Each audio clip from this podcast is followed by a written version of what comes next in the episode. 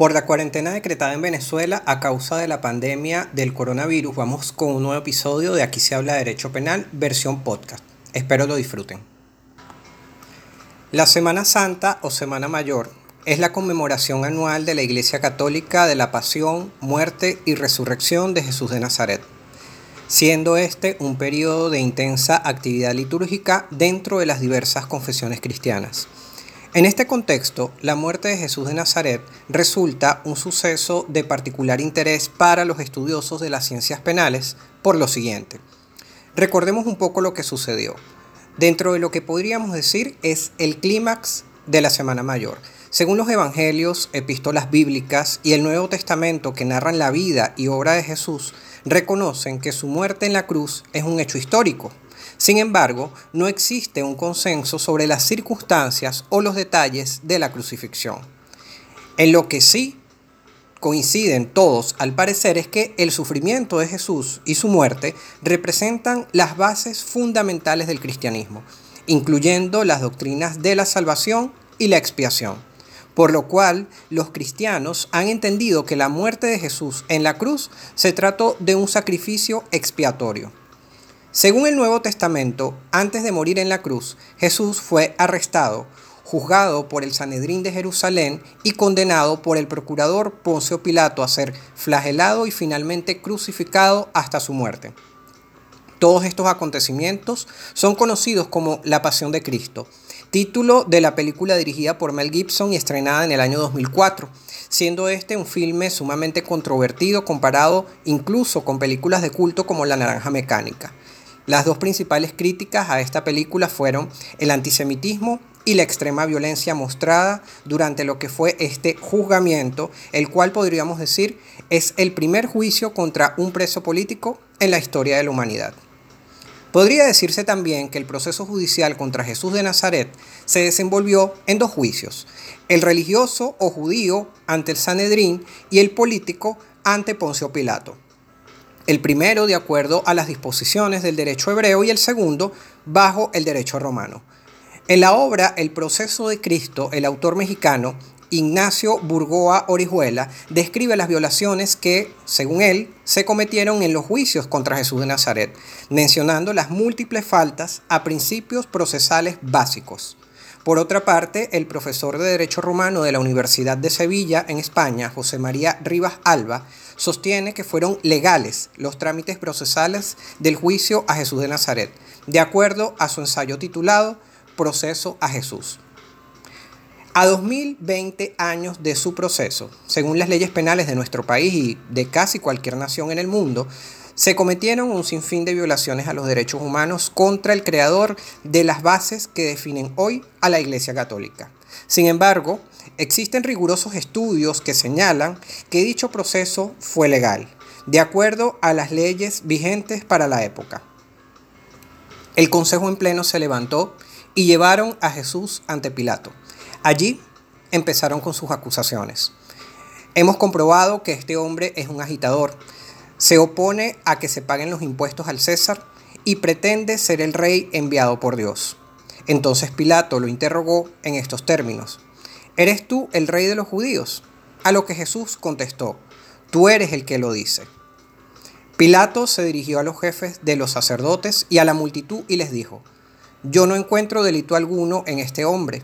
Pero ellos insistieron, está enseñando por todo el país de los judíos y sublevando al pueblo. Pilato vuelve a preguntar, entonces, ¿tú eres rey? Jesús respondió, tú lo has dicho, yo soy rey, yo doy testimonio de la verdad y para esto he nacido y he venido al mundo. Todo el que está del lado de la verdad escucha mi voz. Pilato dijo, ¿y qué es la verdad? Dicho esto, salió de nuevo donde estaban los judíos y les vuelve a decir, yo no encuentro ningún motivo para condenar a este hombre pero aquí es costumbre que en la Pascua yo libere a un prisionero. ¿Quieren ustedes que ponga en libertad al rey de los judíos? Y ellos empezaron a gritar, a ese no, suelta a Barrabás.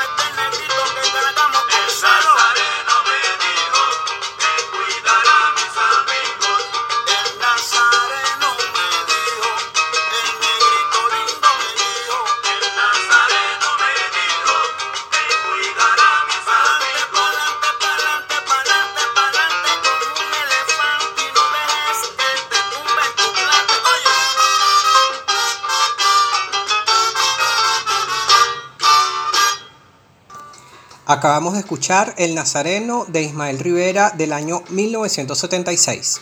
Mi nombre es Jonathan Mustiola y esto es Aquí se habla de Derecho Penal. En la próxima hora abordaremos temas de actualidad analizados desde la lupa de un penalista y defensor de los derechos humanos.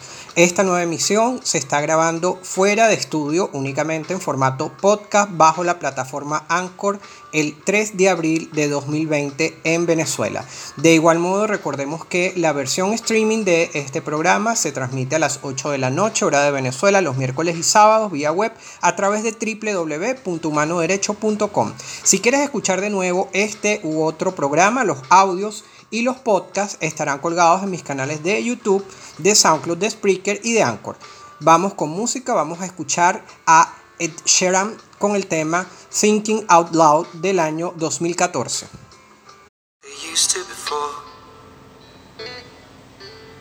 And I can't sweep you off of your feet.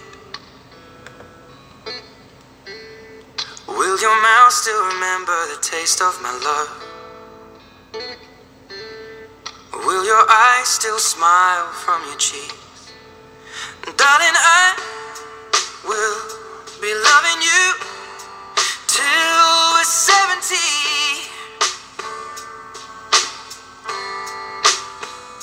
And baby, my heart could still fall as hard at 23.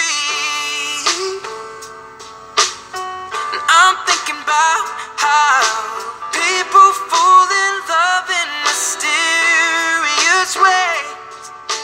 Maybe just the touch of a hand. Well, me, I fall in love with you every single day. And I just wanna tell you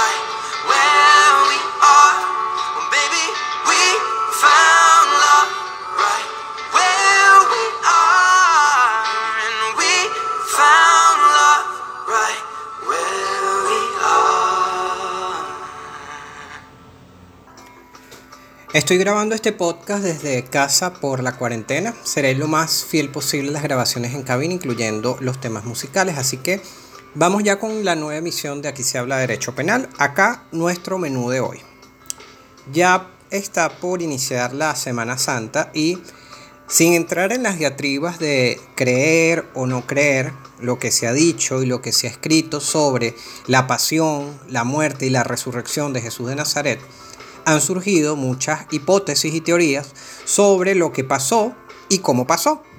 Desde el momento en el que Jesús fue arrestado hasta el momento en que resucitó de entre los muertos. Por supuesto que en esta insistencia del hombre en la búsqueda de la verdad no han quedado por atrás los estudiosos de las leyes y del derecho, por lo cual se han llevado a cabo rigurosos trabajos acerca del proceso judicial contra Jesús de Nazaret, donde algunos explican cómo es que trató de, se trató perdón, de un proceso totalmente viciado de ilegalidades y por otra parte están quienes indican, por el contrario, y también con bases bastante sólidas, que se trató de un proceso totalmente legal de acuerdo al derecho vigente para la época. Hoy, en medio de la cuarentena por la pandemia del COVID-19 y finalizando también al mismo tiempo la cuaresma cristiana, señal de inicio de la Semana Santa, lo cual realmente no sé si se trate de una coincidencia un poco atípica de la vida, estaremos analizando lo que algunos juristas han investigado sobre la legalidad o la ilegalidad del proceso judicial contra Jesús de Nazaret. Por lo pronto vamos con una pausa musical, vamos a escuchar el tema Grita de Jarabe de Palo del año 1996.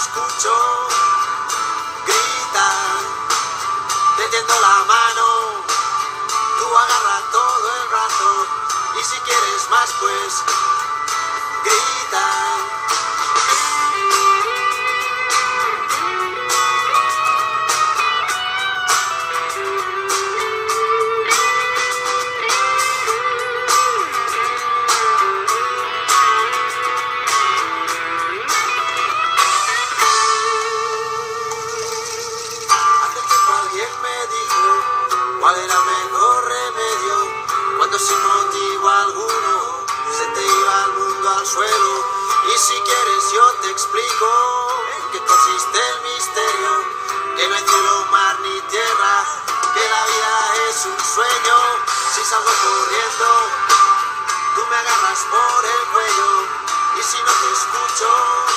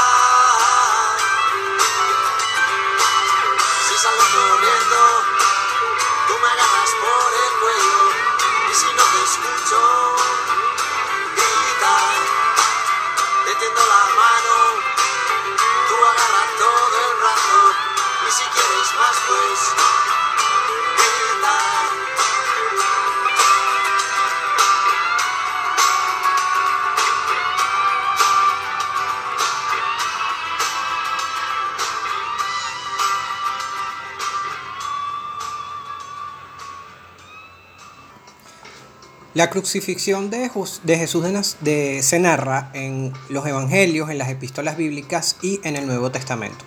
La mayoría de los historiadores y especialistas en el Nuevo Testamento reconocen que la muerte en la cruz de Jesús de Nazaret es un hecho histórico atestiguada por historiadores y otros autores no cristianos de los siglos I y II después de Cristo. Sin embargo, no existe un consenso entre los historiadores sobre las circunstancias o los detalles de la crucifixión. Según el Nuevo Testamento, Jesús fue arrestado, juzgado por el Sanedrín de Jerusalén y sentenciado por el procurador romano Poncio Pilato a ser flagelado y finalmente eh, crucificado. El Sanedrín, para que tengamos una idea eh, clara para quienes no lo sepan, eh, era fue una asamblea, un consejo judío de sabios, estructurado en 23 o 71 rabinos en cada ciudad de la tierra de Israel, que hacían la función de juez, tenían función jurisdiccional. Entonces, eh, cerrado el paréntesis, continuamos. El sufrimiento de Jesús de Nazaret y su muerte, tal como lo señalé en el, en el editorial, representan los aspectos centrales de lo que es la teología cristiana. El juicio y la muerte de Jesucristo han sido narrados de forma tal que se consideran eh, contradictorias debido a que los detalles mencionados en los, en los mismos evangelios no solo son, no son coincidentes entre sí, sino que además en ocasiones son opuestos. Según los evangelios de Mateo, de Marcos y de Lucas, Jesús fue arrestado en el jardín de Getsemaní por un grupo que estaba a las órdenes del Sanedrín y fue identificado por Judas Iscariote con el famoso beso. Ahora, según el Evangelio de Juan, los que arrestaron a Jesús de Nazaret fueron guardias designados por los sumos sacerdotes, los sumos sacerdotes del Sanedrín, y por los fariseos, junto a un destacamento de soldados al mando de un quiliarca, que es eh, quiliarca es la palabra griega habitualmente usada para referirse a un tributo militar romano, lo que parece presentar el arresto como una obra o una acción de un oficial romano con soldados del pretor. En esta versión de Juan del Evangelio de Juan, Jesús se identificó a sí mismo, es decir, que no hubo un beso de, por parte de Judas, de Judas Iscariote para identificarlo. Como todo, algunos niegan la historicidad de lo que dice el Evangelio de Juan acerca de la participación de los soldados, de soldados romanos en esta operación y otros, eh, en cambio, sí aceptan este, este, el contenido de este Evangelio. El hecho es que Jesús fue detenido y fue conducido, según Marcos, Mateo y Lucas, a la casa del sumo sacerdote judío Caifás. Según el Evangelio de Juan, fue llevado primero, antes de ser llevado ante Caifás, fue llevado primero ante Anás, quien después lo envió a su yerno Caifás, que en esa época, en ese año, era el sumo sacerdote. Hay diferencias incluso entre Mateo y Marcos y Lucas sobre el supuesto interrogatorio a Jesús de Nazaret por parte de las autoridades judías. Marcos y Mateo, por ejemplo, hablan de una primera reunión aquella misma noche en la cual detienen a Jesús de Nazaret, una reunión ante el Sanedrín que eh, decidió el Sanedrín, según esta versión, que Jesús de Nazaret merecía la pena de muerte por el delito de blasfemia y de una segunda reunión del Sanedrín a la mañana siguiente, en donde deciden enviarlo ante el procurador romano Poncio Pilato, ya que por la ocupación en esa época del Imperio Romano de las tierras de, Israel, los judíos estaban impedidos, incluso el, el, Sanedrín, que era el que tenía esa función de juzgar, esa función jurisdiccional, ellos, eh, los judíos estaban impedidos de ejecutar la pena de muerte, que era la sanción por el delito de blasfemia. Lucas habla de una única reunión ante el Sanedrín a la mañana eh, la mañana después de la detención de, de Jesús de Nazaret, y no menciona explícitamente el tema de la condena. Juan no habla ni del Sanedrín ni de una condena en relación al interrogatorio a Jesús de Nazaret por el sumo sacerdote después de su detención, sino que habla de una reunión de Jesús de Nazaret ante el Sanedrín unas semanas antes de ser detenido en relación a la resurrección de Lázaro, donde a instancias de Caifás se decidió dar muerte a Jesús. El erudito y sacerdote Raymond Edward Brown señala que lo dicho por Juan en su evangelio sobre una reunión ante el Sanedrín antes del arresto de Jesús de Nazaret puede parecer más plausible que la sesión nocturna de urgencia postulada en los evangelios de Marcos y de Mateo. Así, eh, Juan, el evangelio de Juan, tomó la resurrección de Lázaro como la verdadera causal de la sentencia de muerte del Sanedrín contra Jesús de Nazaret. Según Brown, son cinco los puntos que tienen una, eh, le dan solidez a eh, el, Evangelio de Juan eh, en las narraciones de, de, los cuatro evangelios. O sea, son, son cinco puntos a, a, saber. Primero, que sí se convocó una sesión ante el Sanedrín para decidir cómo tratar con Jesús de Nazaret. Dos, la noche de su detención, Jesús de Nazaret fue interrogado por el sumo sacerdote.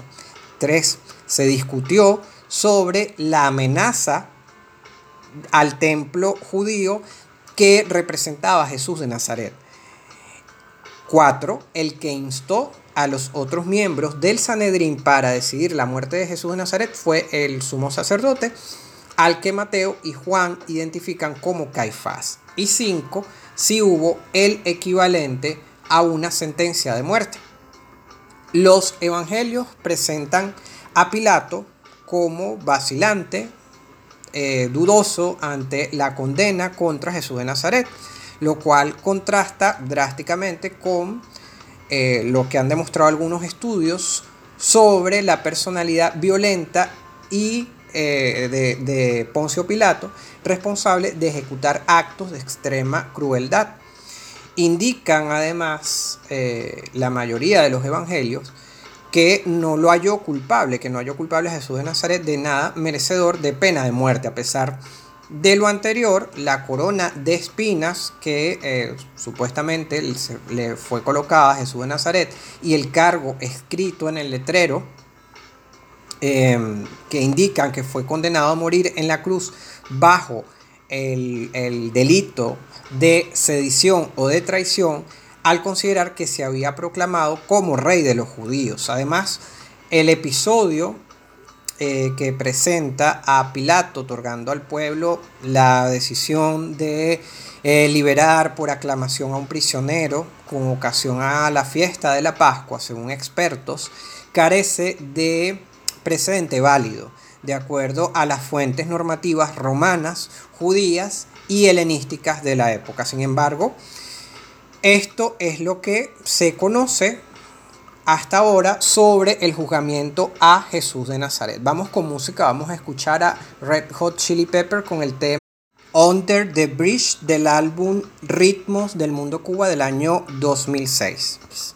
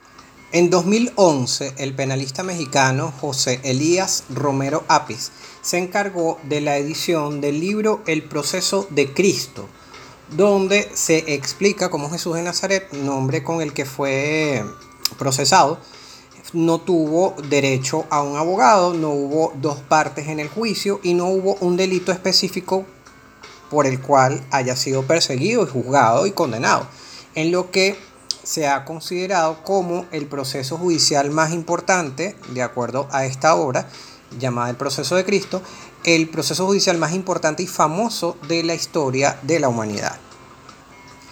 Pilato tenía tres cargos en ese entonces, en uno solo. Era eh, pretor o juez, eh, era el encargado también de, por supuesto, de dictar las sentencias, era gobernador de esa provincia y también era procurador. De acuerdo a esta obra, Pilato fue el encargado de interrogar no solamente a Jesús de Nazaret, sino también a los que, eh, al parecer, o señala la obra, eh, esta obra a la que me refiero, comparecieron al juicio los testigos, que fueron Lucas, Mateo y Juan. La obra, El proceso de Cristo, narra un supuesto fragmento de la audiencia entre Poncio Pilato y Jesús de Nazaret, donde eh, el acusado señala lo siguiente. Eh, yo solo he venido a, para dar el testimonio, testimonio de la verdad. Y el procurador Poncio Pilato le responde, ¿cuál es la verdad? Jesús le contesta, dilo tú. Pilato le le, le indica, no calles, tengo tu vida en mis manos y solo yo puedo salvarte. Jesús de Nazaret supuestamente le contesta, no tienes nada en mis manos. Todo tu poder viene de más arriba. Todo está decidido y tú no puedes cambiar nada. Eso llevó al funcionario, a Poncio Pilato, a la famosa escena en la que se lava las manos el funcionario manifestó abiertamente su aversión a Jesús, eh, al pueblo judío, perdón, por lo que le mostró simpatía a Jesús de Nazaret, quien se proclamó ser el rey de los judíos. Las dos audiencias, en este caso, fueron públicas, fueron unas audiencias públicas. Posteriormente, eh, Jesús de Nazaret fue acusado por el régimen romano por sedición y por no pagar tributos al César delitos estos que eran considerados graves en el antiguo imperio romano. La constitución eh, mexicana, que fue la, la que eh, fue utilizada como punto de comparación en la obra El proceso de Cristo, contempla la presunción de inocencia, al igual que las leyes venezolanas, que la constitución venezolana, por lo cual Jesús de Nazaret habría tenido derecho a que la autoridad mostrara su culpabilidad y no a que él tuviera que demostrar su inocencia. También, de acuerdo con, este, de acuerdo con esta obra, si, si se le hubiera procesado de acuerdo con las leyes mexicanas de este siglo e incluso las leyes vigentes en casi todos los estados de derecho moderno, se habrían detectado estas violaciones contra sus derechos civiles como el derecho a la manifestación, el derecho a la libertad de reunión, eh, por habérsele perseguido, juzgado y condenado por sus reuniones con el pueblo donde él expresaba sus ideas. Las normas jurídicas romanas de la época establecían que los delincuentes podían ser juzgados en el lugar de su residencia habitual o en la zona en la que ellos hubiesen cometido el delito. Bajo esta perspectiva, Poncio Pilato, prefecto de Judea, consideró que el juicio por sedición debía, eh, contra Jesús de Nazaret debía ser encabezado por Herodes Antipas, quien gobernaba Galilea, entidad a la que pertenecía Nazaret, donde había eh, nacido Jesús. Herodes considera a su vez al acusado digno de escarnio, pero no un delincuente, por lo que él declina su jurisdicción y lo envía nuevamente ante Poncio Pilato, quien no tiene otra opción más que aplicar el aforismo forum delicti comissi, es decir, juzgar al reo o al, o al detenido en el lugar donde cometió el delito. Las normas del derecho de gentes, que era aplicable a quienes no eran ciudadanos romanos, sino solamente súbditos conquistados por el imperio, como era el caso de los judíos, reconocían lo que en términos actuales conocemos como debido proceso, es decir, el derecho de cualquier acusado a defenderse, a presentar testigos de descargo y otras pruebas en su favor. En el proceso contra Jesús de Nazaret, antes de ser condenado por la autoridad romana, se registraron diversas violaciones procesales, entre ellas se destacan la ausencia de un defensor y la premura sumaria con la que se llevó a cabo el juicio. Adicionalmente, la forma en la que Jesús de Nazaret fue detenido suponía en aquel momento, de acuerdo a esta obra, aclaro, una violación a la ley judía, pues según el Talmud o la Torá, las autoridades del Sanedrín solamente podían ordenar la, la aprehensión de alguien si éste era encontrado cometiendo en flagrancia un delito. Algo mm, es parecido a lo que, bueno, parecido no, igual a lo que sucede actualmente con las leyes en la mayoría de los países del mundo, incluido Venezuela, donde una persona solamente puede ser detenida cuando está cometiendo un delito en flagrancia o cuando tiene una orden, de, una orden judicial de detención. Sin embargo, volvemos otra vez al caso de Jesús de Nazaret, sin embargo Jesús fue apresado pernoctando en un huerto, lo que puede interpretarse como una irregularidad procesal que de haber sido reconocida hubiese sido hubiese anulado todas las actuaciones de, par, de la parte acusadora. Explico un poco. Si esto es, eh, si esto es cierto, porque ahorita vengo con la, con la parte contraria a lo que es este, eh, este libro de este autor mexicano. Eh, si de acuerdo con esto, de acuerdo al, Talmud, al Torah de la época, existía algo muy similar a lo que tenemos nosotros ahora y que conocemos como debido proceso.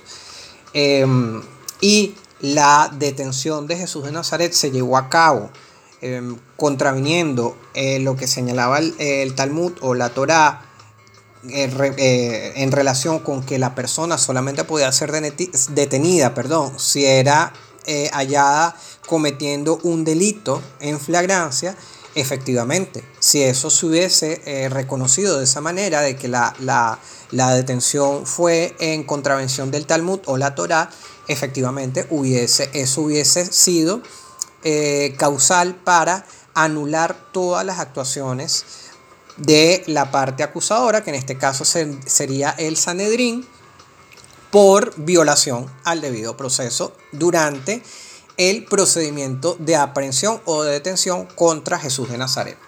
Vamos con una pausa musical, vamos a escuchar a René Pérez con su más reciente y controversial tema que habla un poco de la expiación. Vamos a escuchar el tema René del año 2020. De pequeño quería ser beisbolista, no llegué así que aprendí a batear hits por encima de una pista. Volví a tomar alcohol en mi despacho. Escribo bien sobrio, pero escribo mejor borracho. Cuando caigo en depresión, mis problemas se los cuento. A la ventana del avión el estrés me tiene enfermo. Hace 10 años que no duermo. El IRS me sigue investigando. Me estoy divorciando, pero no importa, yo sigo rimando. Cometo errores, pero hago lo que pueda. Aprendí a aterrizar sin ruedas y, aunque en la calle me reconocen, ya ni mis amigos me conocen. Estoy triste y me río. El concierto está lleno, pero yo estoy vacío. En la industria de la música todo es mentira. Mi hijo tiene que comer, así que sigo de gira. Solo me queda lo que tengo. No sé pa' dónde voy, pero sé de dónde vengo. Me crié con Christopher, mi pana. Tiramos piedras juntos, rompimos un par de ventanas, corríamos por la calle sin camiseta en las parcelas de Trujillo, cuesta abajo en bicicletas, la bici encima del barro con un vaso de plástico en la goma para que suene como un carro. Recargábamos batería con malta india y pan con ajo, nadie nos detenía, éramos inseparables hasta que un día lo mataron entre cuatro policías, mi alegría sigue rota. Se apagaron las luces en el parque de pelota. Ya no queda casi nadie aquí. A veces ya no quiero estar aquí. Me siento solo aquí, en el medio de la fiesta. Quiero estar en donde nadie me molesta. Quemar mi libreta, soltar mis maletas. Quiero llamar al 7550822 a ver quién contesta. Las peleas con mi padrastro cuando perdí el control la resolvía con él viendo un partido de béisbol. Me invitó a pelear un par de veces. Me escapé de casa un par de veces pero nunca faltó el alimento. Nos defendió con música, tocando en casamiento, a veces al horno, a veces de lata y microondas. Compartíamos todo, la mesa era redonda, clase media baja. Nunca fuimos dueños, el préstamo del banco se robaba nuestros sueños. La cuenta de ahorro vacía, pero mami bailando flamenco nos alegraba el día. Dejó de actuar para cuidarnos a los cuatro y nos convertimos en su obra de teatro. Ella se puso nuestras botas y su vida fue de nuestros logros y nuestras derrotas. Mi padrastro se fue con otros peces. Nos mudamos de la calle 13. Me fui a buscar la suerte en un mar de paja y mi vida entera la empaqué en una caja. En la Universidad de Arte me becaron. A la mitad de mis amigos los mataron. Empecé a rapear de nuevo empecé a creer de nuevo.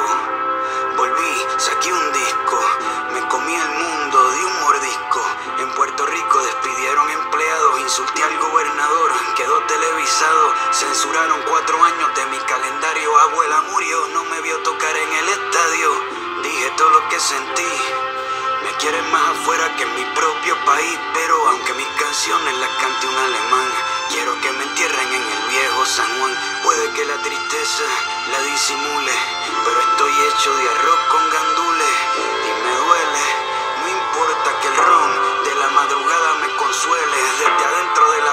si la cagué a mi país, le dedico cuatro pisos de disculpa. Ya no queda casi nadie aquí, a veces ya no quiero estar aquí, me siento solo aquí, en el medio de la fiesta. Quiero estar en donde nadie me molesta, quemar mi libreta, soltar mis maletas. Quiero llamar al 7550822 a ver quién contesta. Y si me contestan, quiero decirles que quiero volver, que quiero salir de este hotel y desaparecer. Y si me contestan, quiero decirles que quiero bajar el telón, que a veces me sube la presión que tengo miedo que se caiga el avión, que no me importan las giras, los discos, los Grammy, que en la calle 11 quiero volver a ver el cometa Halley con mami. Quiero volver a cuando mis ventanas eran de sol y me despertaba el calor, a cuando me llamaban para jugar, a cuando rapeaba sin cobrar. Quiero sacar las cartas de pelota del envase, volver a robarme segunda base. En verano y navidades, limpiar la casa con mis hermanos escuchando a Rubén Blades. Quiero volver ir al cine en la semana, llegar a la escuela de arte en la mañana. Quiero quedarme allí, no quiero salir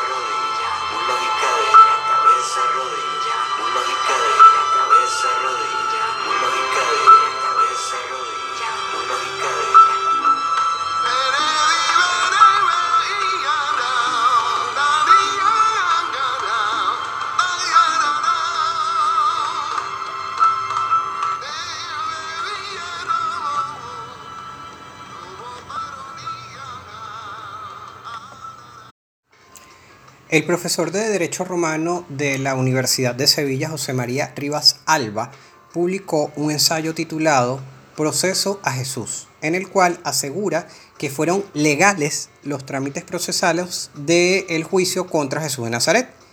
Rivas Alba ha efectuado un estudio de derecho comparado del proceso de Jesús y de otros procesos coetáneos del que ha llegado a calificar como el más relevante proceso judicial de la historia del derecho.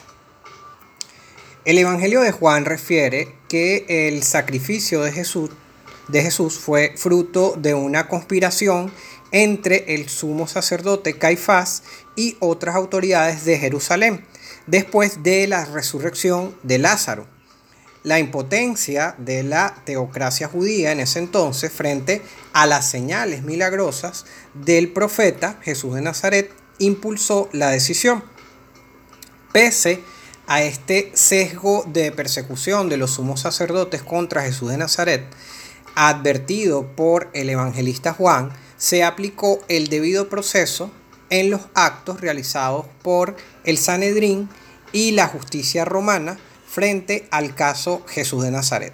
Señala este ensayo del profesor de, de la Universidad de Sevilla que el proceso previo a la muerte en la cruz fue correcto, de acuerdo con los criterios normativos aplicables en la época, en la época perdón, según el profesor Rivas Alba quien lleva 25 años investigando sobre este asunto, ha publicado varias obras sobre el proceso y ha dirigido incluso seminarios. Incluso ha sistematizado estos estudios como una asignatura optativa en la Facultad de Derecho de la Universidad de Sevilla. Según el profesor Rivas, la muerte de Jesús en la cruz no fue resultado de una reacción más o menos arbitraria camuflada con apariencias jurídicas, sino que se debió a un verdadero proceso según el derecho aplicable en esa época. Los cuatro evangelios y en general el Nuevo Testamento ofrecen información clave de derecho público y privado de ese tiempo.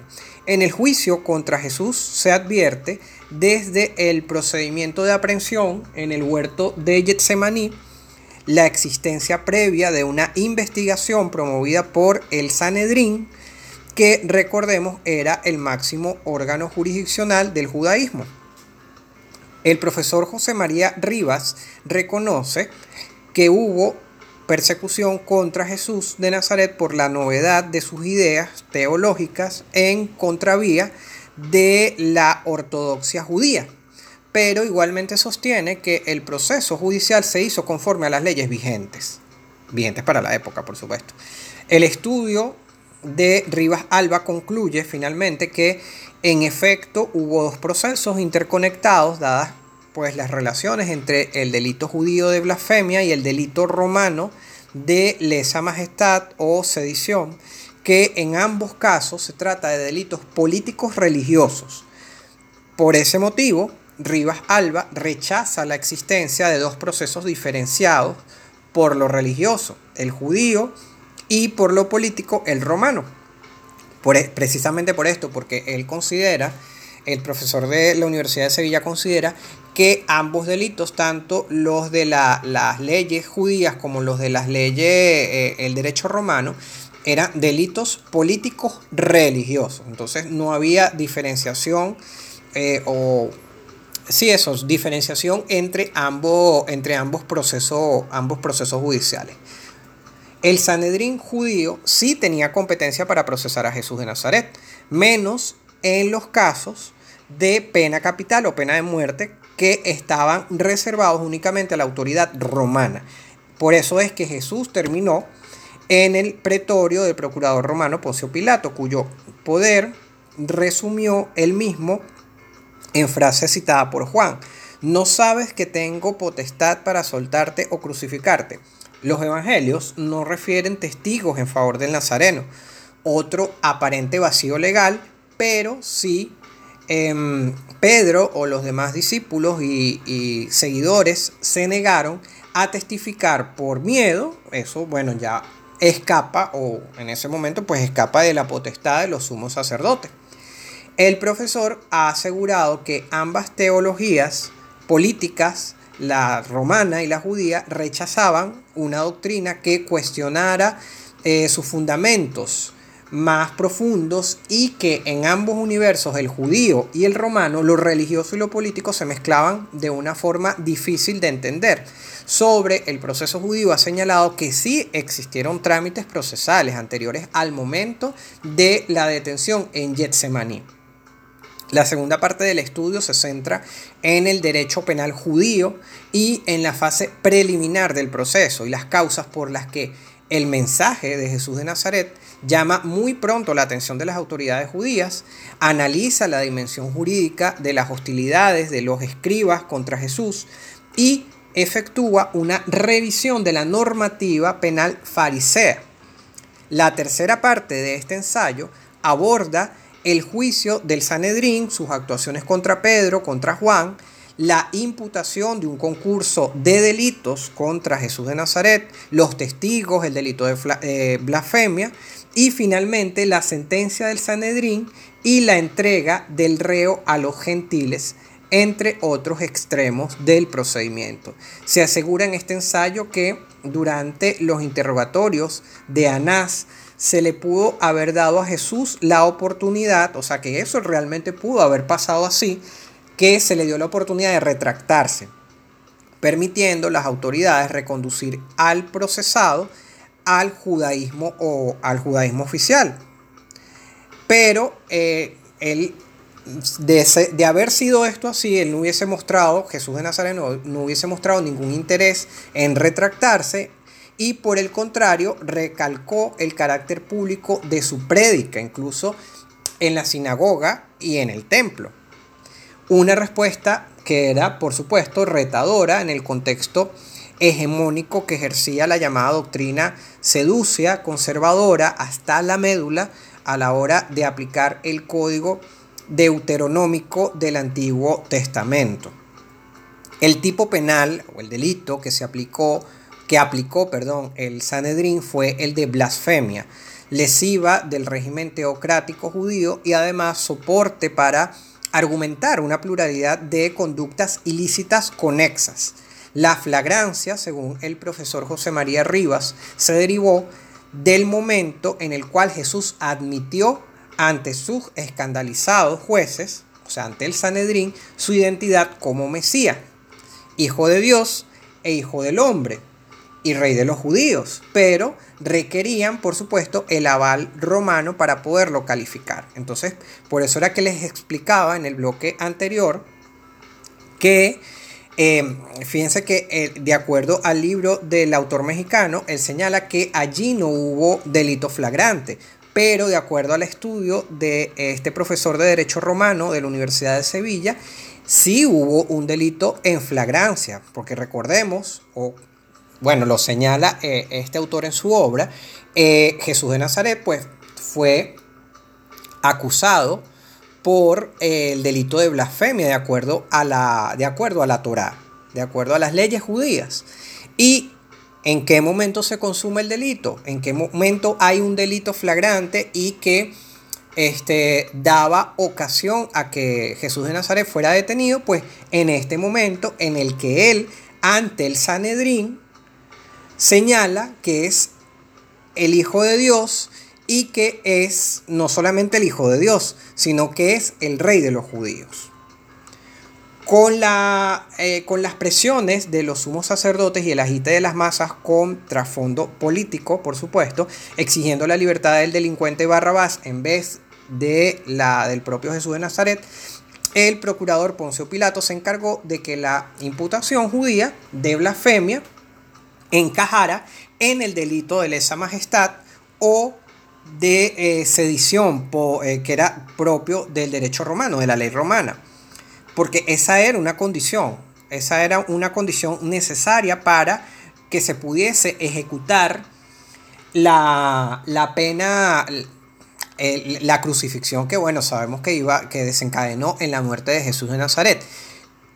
Eh, procesalmente hablando, ya dentro de lo que es el proceso, el proceso penal del derecho romano y del de, eh, el derecho, el derecho penal judío, es que si el, eh, de acuerdo al derecho penal judío, él estaba, el reo estaba incurso en la comisión de un delito que mereciera em, pena, pena capital, pena de muerte, debía ser llevado ante la autoridad romana y la autoridad romana debía igualmente eh, acusarlo, por decirlo de alguna manera, eh, de un delito similar al delito, al delito de las leyes de acuerdo al derecho penal judío y que tuviese, por supuesto, la misma, la misma pena. Al fin y al cabo, el reino de Dios propugnado por Jesús de Nazaret también vulneraba de alguna manera la teología romana. Ahora, lo del tema del lavatorio de manos por parte de Poncio Pilatos es algo más, es algo, de acuerdo a este estudio, es algo un poco más judío que romano y que simplemente pareciera, de acuerdo a lo que pude investigar, fue más que todo como un gesto populista por parte de Poncio Pilato.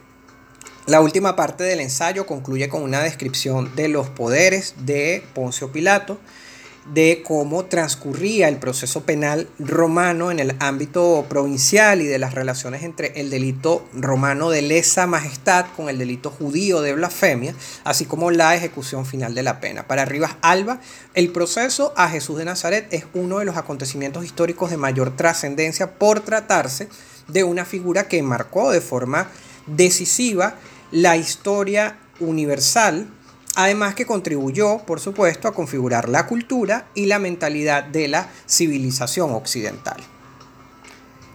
Resulta interesante hacerse la idea y preguntarse lo siguiente. ¿Qué sería hoy del catolicismo, de la institución de la Iglesia Católica, de todas las religiones cuyas bases están eh, en la muerte de Cristo como un sacrificio para la humanidad y su resurrección, e incluso qué sería hoy del Vaticano si ese día, que definitivamente marcó la historia de la humanidad, en vez de liberar a Barrabás, hubiesen liberado a Jesús de Nazaret. Vamos con algo de música antes de la despedida. Vamos a escuchar el tema Moment of Surrender de la banda irlandesa U2 del año 2009.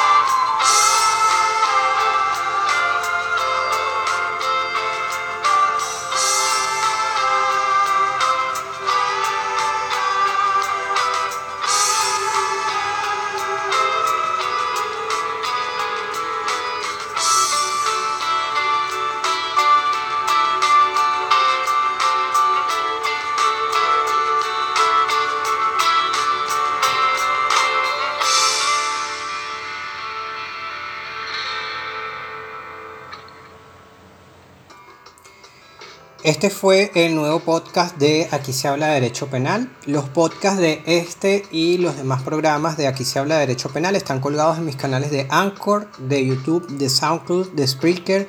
Además, este episodio, como es, de, es costumbre ya, será difundido a través de Twitter, de Facebook, de LinkedIn y de WhatsApp.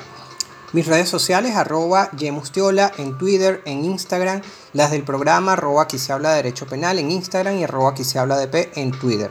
Eh, ya los muchachos de, mm, Humano Derecho eh, Radio están buscando la manera, pues claro, ahorita todavía estamos en, plena cuarentena, están buscando la manera de eh, que nosotros los productores le hagamos llegar los, podcasts o, los programas que hemos estado grabando, cada quien por su cuenta, desde, desde su casa, para agregarlos en el streaming de Humano Derecho Radio, en lo que eh, pues tenga mayor información con respecto a esto. Eh, claro, ahorita todo se está haciendo de manera remota, pues les estaré, les estaré indicando.